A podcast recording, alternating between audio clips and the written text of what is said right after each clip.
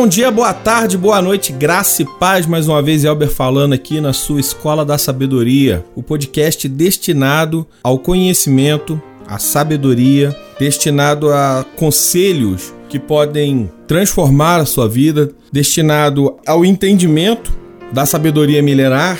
Nós estamos muito felizes de estar gravando esse segundo episódio.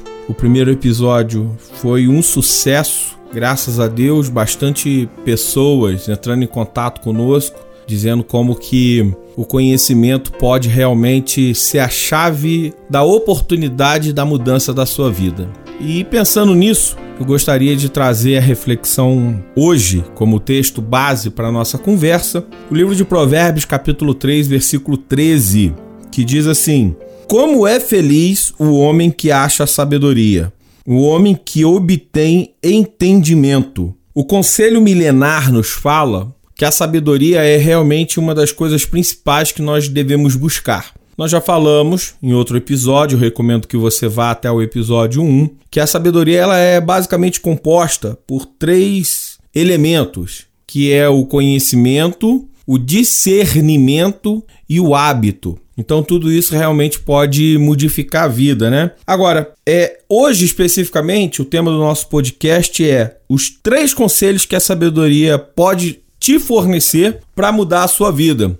É, não são os três únicos conselhos que a sabedoria pode dar, mas eu separei três conselhos aqui com base no que diz a, a sabedoria milenar, como também com base naquilo que nós mesmos passamos. Então, o primeiro conselho que a sabedoria pode dar para você é esteja atento às oportunidades da vida. Exatamente. A vida ela é imprevisível. A vida pode trazer tanto coisas boas como coisas desagradáveis, mas uma coisa que a gente não pode negar é que nesta imprevisibilidade da vida, ela não traga também oportunidades e oportunidades que muitas vezes ela, elas estão disfarçadas ou elas estão escondidas e muitas vezes nós não conseguimos enxergar as oportunidades da vida que a vida coloca diante dos nossos olhos. É, existe uma fala que diz que o óbvio só é óbvio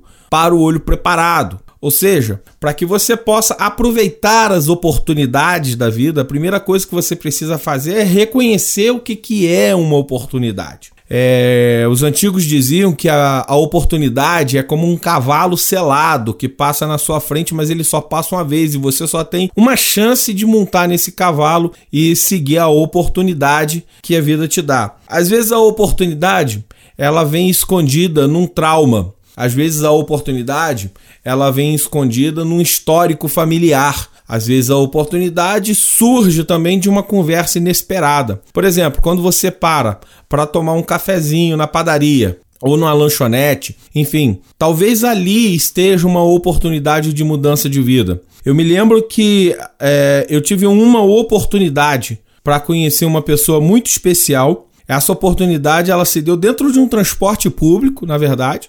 E essa pessoa ela se sentou do meu lado e eu tive ali a oportunidade de poder conversar com essa pessoa. E essa pessoa com quem eu tive a oportunidade de conversar e eu não deixei a oportunidade passar, hoje é minha esposa, mãe dos meus dois filhos. E teria eu outra oportunidade? Talvez sim, talvez não. Mas o importante é que eu reconheci uma oportunidade de conhecer uma pessoa bacana, de conversar com uma pessoa é, muito legal, muito bacana e que posteriormente nós começamos um relacionamento que perdura até o dia de hoje. A outra oportunidade que às vezes acontece na nossa vida, é, como eu disse, ela vem, vem de um trauma, vem de, um, de alguma coisa que aconteceu na sua infância, ou na sua adolescência, ou na sua juventude, enfim, na sua vida de alguma forma, e esse, esse trauma, esse momento traumático, ele não foi muito legal ali naquele momento. Mas ele serviu para te treinar, para talvez você ajudar outras pessoas a não passarem por aquilo que você passou. Então a oportunidade ela se esconde atrás de diversas portas. Ela se esconde atrás de diversos acontecimentos da vida. E o que nós precisamos fazer é estar atento a essas oportunidades, a olhar essas oportunidades e ver como elas podem se encaixar num determinado momento da nossa vida. Por exemplo, vou dar outro exemplo pessoal. Há muito tempo atrás eu tive a oportunidade, muito, muito, muito tempo atrás, eu tive a oportunidade de cursar, de fazer um curso de desenho artístico. Eu devia ter lá meus 12, 13 anos, alguma coisa nesse sentido. E eu agarrei essa oportunidade, porque o curso era dado é, gratuitamente, eu me inscrevi no curso e fui lá e fiz o curso. É, não sou desenhista profissional, não ganho a vida com desenho nem com arte, mas o curso de desenho me deu um senso estético hoje que eu já posso produzir, por exemplo, as minhas artes é, de postagem. Ela me deu um senso estético para poder entender o que está certo, o que, que não está certo numa determinada. É, num determinado folder, num determinado panfleto. E esse senso estético, ele me acompanha até hoje. Então, quais são as oportunidades que a vida já te deu e que você desperdiçou? Ou quais são as oportunidades? E essa é a pergunta. Quais são as oportunidades que a vida está te colocando na tua frente agora e você não está conseguindo enxergar essas oportunidades? Como eu disse, o óbvio só é óbvio para o olho preparado. Então, para que você possa encarar uma oportunidade na sua vida, e aí é o conselho da sabedoria: busque a sabedoria, busque entendimento, busque conhecimento, busque discernimento, busque o hábito, porque a partir daí as oportunidades elas começam a surgir. Agora, a vida ela, ela coloca as oportunidades na tua frente como uma porta, mas atravessar essa porta, isso é uma escolha de cada um. A vida ela não vai é, te carregar no colo e te falar: essa aqui é uma oportunidade, toma aqui, senta nessa cadeira e começa a trabalhar ou começa a se relacionar com essa pessoa. A decisão de nós agarrarmos ou não uma oportunidade é nossa. É, há quem diga, por exemplo, que a sorte é o encontro da preparação com a oportunidade. Então, enquanto a oportunidade não aparece, o que nós devemos fazer e que está dentro do nosso âmbito de controle é nos prepararmos para quando a oportunidade surgir, porque uma coisa é certa, ela vai surgir. A imprevisibilidade da vida ela mostra isso. Ela, a imprevisibilidade da vida traz dias de chuva e traz dias de sol traz noites nubladas e noites estreladas. Traz pessoas que vão trazer grandes oportunidades e pessoas que vão trazer grandes decepções.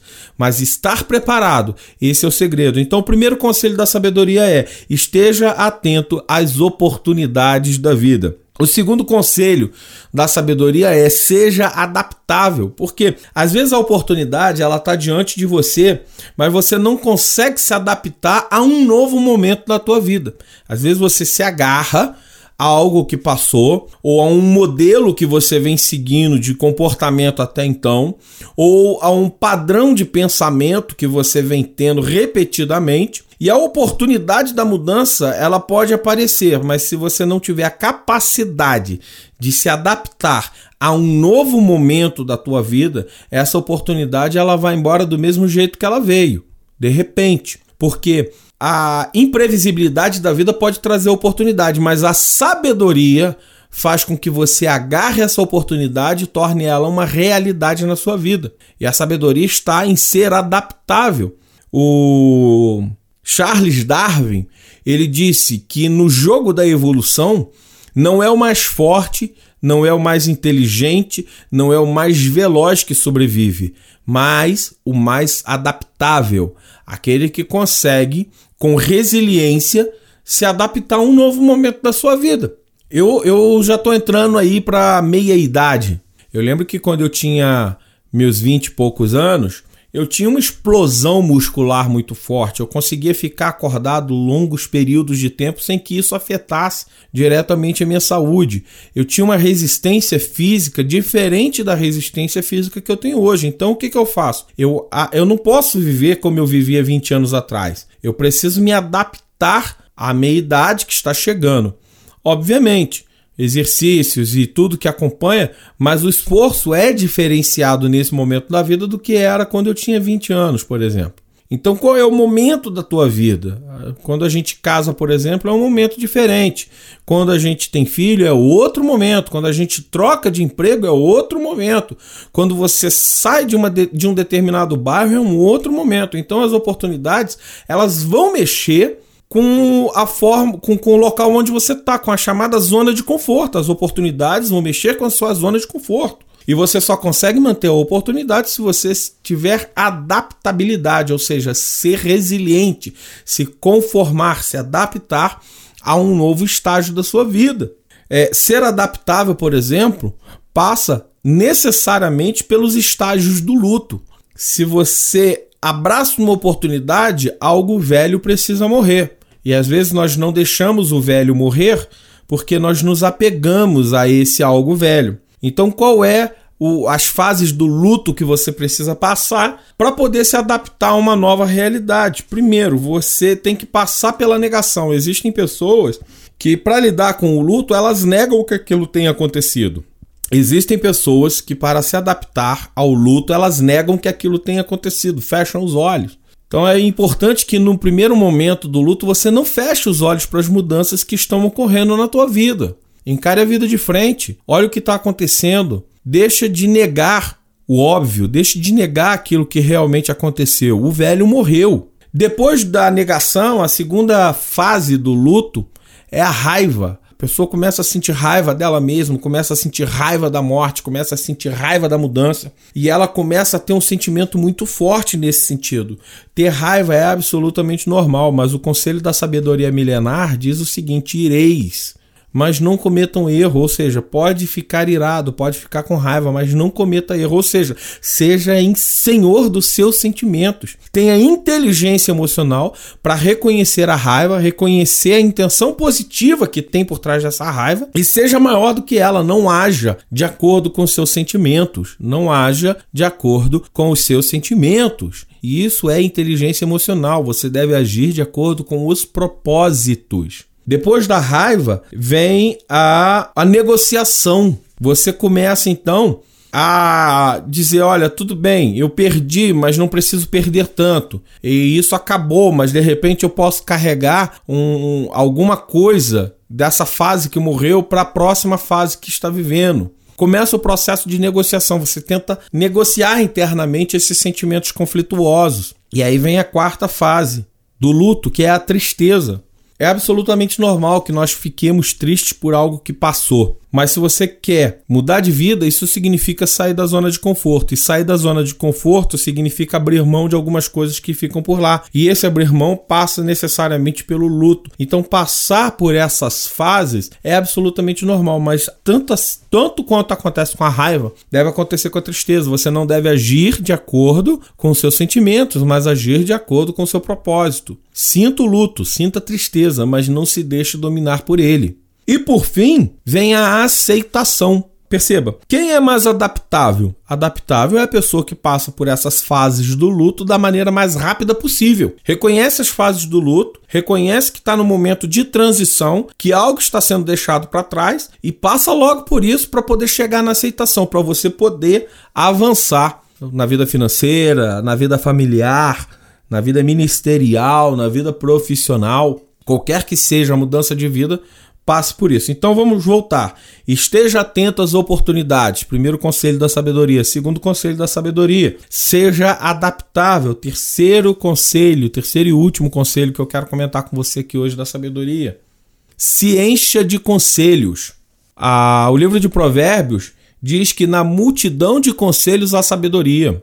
Se você está passando para uma nova fase, onde há uma alteração de comportamento, há um novo cenário, tudo parece novo nesse local, a melhor maneira que você tem de se adaptar e de avançar nesse novo estágio da sua vida é tomando conselhos. Mas tomando conselhos com quem? Com bons conselheiros, com pessoas que podem te ajudar nessa área específica.